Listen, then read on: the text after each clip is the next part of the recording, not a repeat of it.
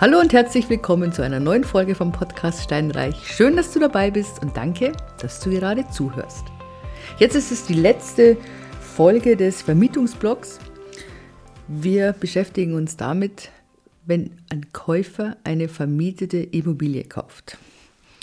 Da muss man grundsätzlich unterscheiden, als Käufer möchte ich diese Immobilie zur Eigennutzung oder möchte ich sie zur Kapitalanlage zur Eigennutzung. Oder nein, in beiden Fällen ist es klar, ihr tretet in einem bestehenden Mietvertrag ein. In dieses bestehende Mietverhältnis, da gibt es erstmal überhaupt gar keine Diskussion darüber. Es kann gekündigt werden, eben jetzt beim Eigennutzer, wenn er sagt, ich möchte diese Immobilie selbst bewohnen, dann ist die Möglichkeit einer Kündigung, die ist dann da, sobald man im Grundbuch eingetragen ist als Eigentümer kann man kündigen und dann kommt es darauf an, wie lange der Mieter drin wohnt.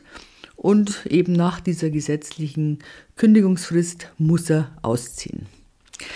Es ist natürlich im ureigensten Interesse von dem Käufer der Wohnung, dass das Ganze geschmeidig von sich geht, dass es eben nicht zu einer Klage kommt, dass es nicht zu einer, ähm, ja, dass es nicht zu Verzögerungen kommt, sondern man möchte halt selber einziehen und meistens so schnell wie möglich, beziehungsweise man braucht auch eine gewisse Sicherheit, weil oft wohnt man selber in einer vermieteten Immobilie, da muss man dann kündigen und da braucht man natürlich einen definierten Einzugstermin beziehungsweise einen Auszugstermin für den Mieter.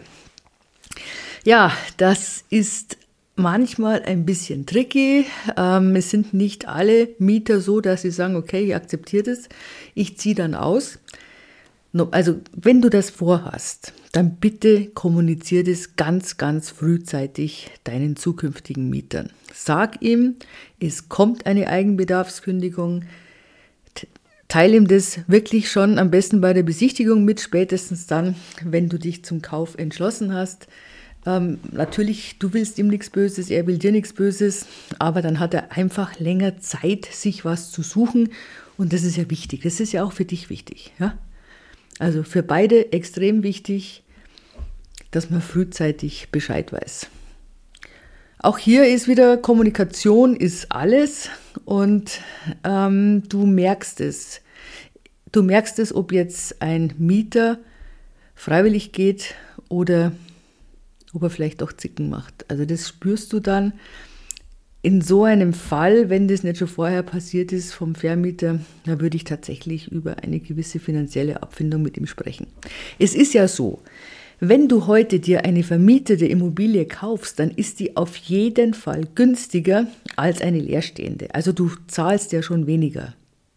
Und du sparst dir eigentlich mehr, wenn du eine vermietete Immobilie kaufst, als wenn du eine leere kaufst. Ja, und da kannst du dann durchaus, finde ich, da kann man einmal sagen, ja, ich äh, bezahle eine Ablöse oder sonst irgendwas.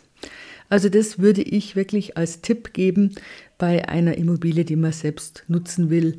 Man kann natürlich auch anbieten, dass man bei der Suche hilft und so weiter.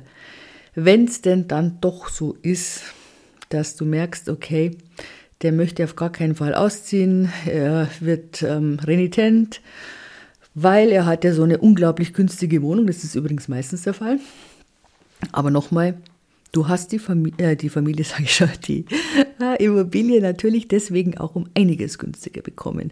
Und wenn das dann noch eine Immobilie ist, die sehr günstig vermietet ist, dann ist es nochmal im Preisabschlag, mit einem Preisabschlag versehen, als wie wenn du eine Wohnung oder Haus gekauft hättest, das gut mit einer guten Mietrendite versehen ist. Also du hast auf jeden Fall gewonnen. Ich meine, das gehört mit dazu, das ist äh, einfach so.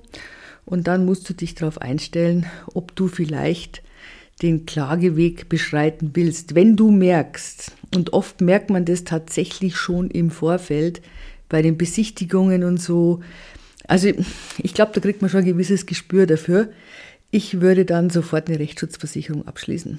Also das muss ich ganz ehrlich sagen. Weil wenn du das natürlich erst machst, wenn du schon gekündigt hast, dann gilt es nicht mehr für den Fall. Deswegen mach es frühzeitig und äh, berat, lass dich da beraten von einem Versicherungsspezialisten. Was anders ist es, wenn du jetzt als Kapitalanleger sagst, du möchtest dir eine vermietete Wohnung kaufen. Also da muss natürlich immer das Gesamtpaket stimmen. Natürlich, du berechnest die Mietrendite. Ich bin jetzt nicht der Meinung, dass man immer, also diese Brutto-Mietrenditenberechnung, davon halte ich überhaupt nichts, sage ich ganz ehrlich. Das Brutto-Mietrendite wäre quasi, dass man die Miete nimmt und durch den Kaufpreis ähm, äh, teilt und dann hast du dann die ähm, Brutto-Mietrendite. Du musst immer zum Kaufpreis die Nebenkosten dazu zählen. Alles andere ist unseriös. Eigentlich müsstest du noch bei den Mieten die ganzen Kosten abziehen, die du hast für Verwaltung oder sonst irgendwas. Die sind jetzt nicht so hoch wie manchmal die Nebenkosten, die ja durchaus mit bis zu 13 Prozent oder sogar mehr äh, zu Buche schlagen können. Also Mietrendite ausrechnen. Was viel wichtiger ist in meinen Augen, das Gesamtpaket muss stimmen. Wenn es eine Wohnung ist, die eine Underrent hat, aber in der Top-Lage ist, dann würde ich die nehmen. Du kommst irgendwann auf den Mietzins und es gibt verschiedene Möglichkeiten, um eine Wohnung aufzuwerten. Natürlich musst du die Gesetz, also du bleibst im Rahmen des Gesetzes. Du machst aber regelmäßige Mieterhöhungen. Vielleicht versuchst du auch, dass du den Mieter dazu überreden kannst, dass er mit dir einen neuen Mietvertrag abschließt. Das wäre eigentlich das Beste in meinen Augen, wenn es ein guter Mieter denn ist. Ansonsten hab Geduld, geh auf, wenn du auf Buy and Hold gehst, verlass dich drauf, du hast eine gute Lage, eine Lage, die sich entwickelt, ein, eine Immobilie, die sich entwickelt. Du darfst ja eins nicht vergessen, wenn das hier wirklich eine Underrent gibt, wenn die Rendite schlecht ist, das war ja eines deiner Kaufargumente, beziehungsweise eines deiner Verhandlungsargumente, als es um den Kaufpreis ging. Du hast sowieso einen Abschlag bekommen, weil die Wohnung überhaupt vermietet ist. Und natürlich wird diese Mietrendite, dieser Fehlbetrag zu der normalen Rendite, der fließt mit in den Kaufpreis ein. Also ich würde lieber eine Wohnung in der Top-Lage kaufen mit einem schlechten Mieter oder mit einer schlechten Mietrendite, bevor ich jetzt eine Top-Mietrendite habe, aber die Lage ist beschissen und es gibt keine Entwicklungsmöglichkeiten. Ja? Du musst ja gucken, wie wird sich diese Gegend weiterentwickeln, wie wird sich diese Stadt weiterentwickeln, dieser Stadtteil. Und deswegen keine Scheu auch vor Mietrenditen, die jetzt nicht so wahnsinnig toll sind. Wichtig ist, das Gesamtpaket. Das ist das A und das O. Ähm, du kannst Sanierungen machen, selbstverständlich, Modernisierungen, die wieder umlegbar sind. Also auch das ist eine Möglichkeit, um den Wert zu steigern.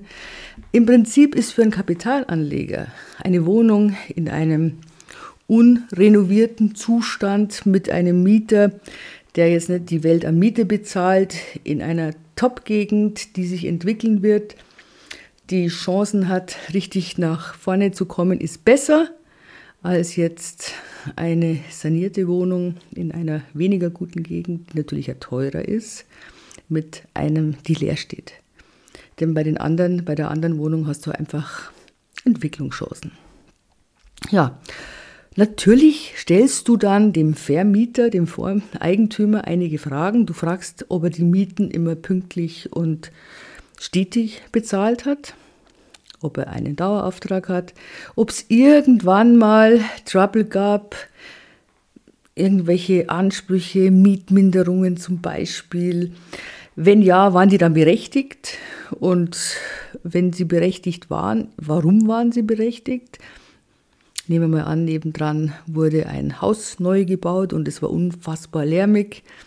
Kann man bis zu einem gewissen Prozentsatz die Miete mindern.